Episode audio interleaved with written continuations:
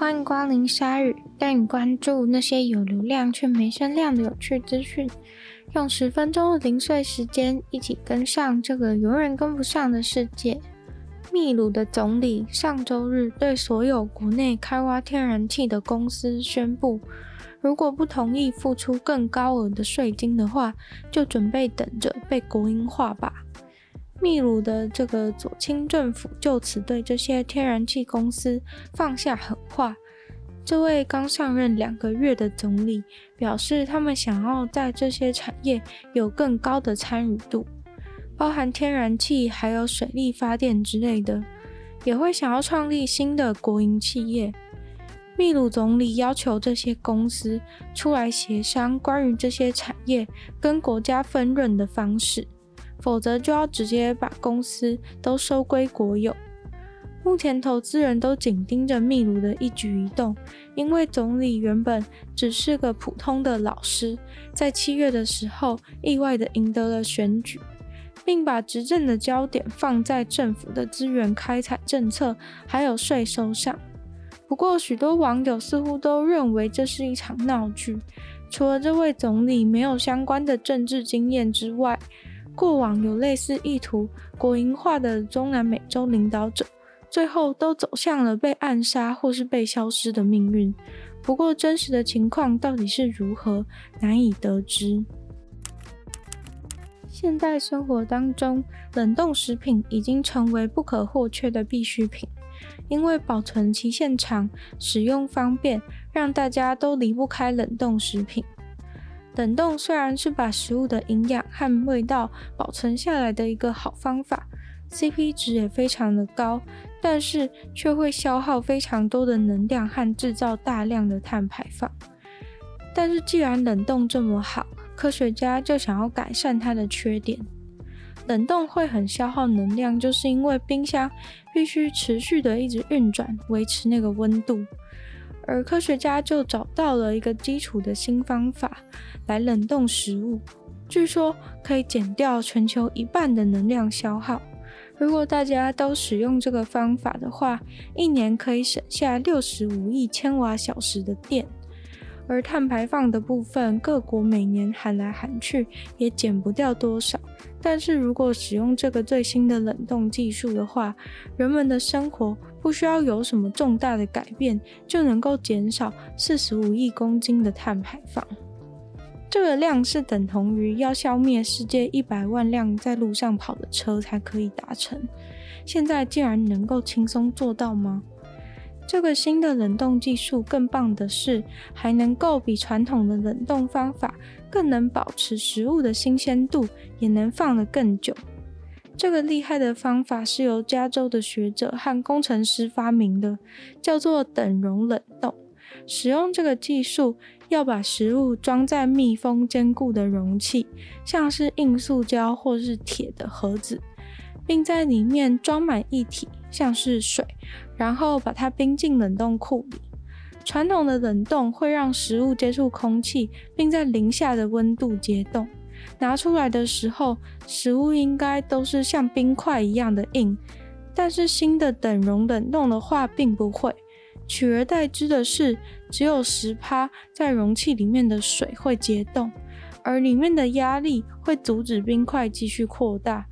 其实这个冷冻节能的秘辛就在于，因为不会把食物整个都冻成冰块，所以就此省下了很多的能源。而食物只要保持在那个容器的液体里，就可以免于冰霜化。这也使得一些原本不太好冷冻的东西，例如番茄、草莓，能够用这种方式冷冻。真的非常期待这种技术的普及。除了能够节能以外，更多东西都能够无脑的丢进去冷冻，又不容易让品质下降，真是太美好了。再次让我们来关心之前推荐的企鹅小镇开普敦那边的企鹅。有一场可怕的企鹅事故，让企鹅专家都傻眼了。有超过六十只的非洲企鹅被发现死在开普敦的沙滩上。远远的还想说：“天哪，企鹅是被谁虐杀了？”结果一靠近，才发现企鹅眼睛附近都被蜜蜂叮了。这真的是一个史无前例的状况。根据调查，似乎是在那个海滩的附近有一个蜂巢被破坏了，所以有可能是蜂巢被破坏后，蜜蜂就整个倾巢而出，才会造成企鹅大规模的被蜜蜂叮咬而死亡。但是蜂巢是谁破坏的，目前无从得知。只是他们大量死亡的惨况，真的让研究人员起初怀疑是有大型的掠食者出现。但又没有明显的外伤，怀疑是得到传染病也不是，就是在眼睛附近要非常仔细看才能发现，死掉的企鹅全部都被蜜蜂叮了。然后兽医跑到海边观察，才发现案发现场有些死掉的蜜蜂在沙滩上，因为一下子蜜蜂之乱死了太多的企鹅，原本辛苦的保育工作又变得更加艰难。一些企鹅可能好不容易筑了巢，生下企鹅蛋，却被蜜蜂叮死。保育人员只好到处去找死掉企鹅留下来的巢，把它们生下的蛋，或是找不到爸妈的孤儿小企鹅带回去照顾。因为过去二十年来，企鹅的数量少了八十趴的原因，现在连遇到蜜蜂之乱都让保育人员非常的紧张，生怕下一代的企鹅又要变得更少更少。其实，企鹅们主要遇到的困难是食物的匮乏，因为人类大量捕鱼还有污染海洋的关系，企鹅渐渐的找不到食物可以吃。他们在岸上辛苦的保护企鹅，但是等到企鹅长大回到海洋的第一年内，却只有三分之一的几率能够吃得饱，会活下来。而随着海洋中的鱼越来越少，这些非洲的企鹅很可能会走向灭亡。但是谁也没有想到，才在岸上就先被蜜蜂给打败了。撞球是个很好玩也很受欢迎的娱乐活动，但是在早期打撞球，某种程度上也是赌上了自己的小命，因为也许一个碰撞，桌子上的球就爆炸了。撞球甚至对于合成塑胶的发展扮演着关键的角色。在维多利亚时期，撞球都是用象牙做的，但很多人担心象牙总有一天会短缺，毕竟他们一直杀大象取得象牙，直到大象灭绝。于是，一家大型的撞球桌制造商就提供了一万美金的赏金，来悬赏能够做出非象牙制造的撞球的人。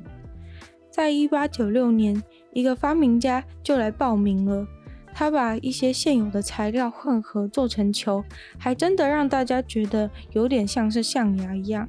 这个材质不仅是世界上最早大量生产出的合成塑胶，后来还被牙医用在假牙上面。但不幸的是，这个类似象牙的合成塑胶球当中含有硝化纤维，这个成分会非常快速的爆炸。虽然通常是不会来得及把周遭都烧光光。但是还是会产生火花，并发出巨大的声响。在非常热衷打球的十九世纪撞球场，这种不定时的爆炸真的不是什么太乐见的事情。谁会想要打撞球，打一打桌上的球就突然爆炸？有一个一九一四年留下的记录当中就显示。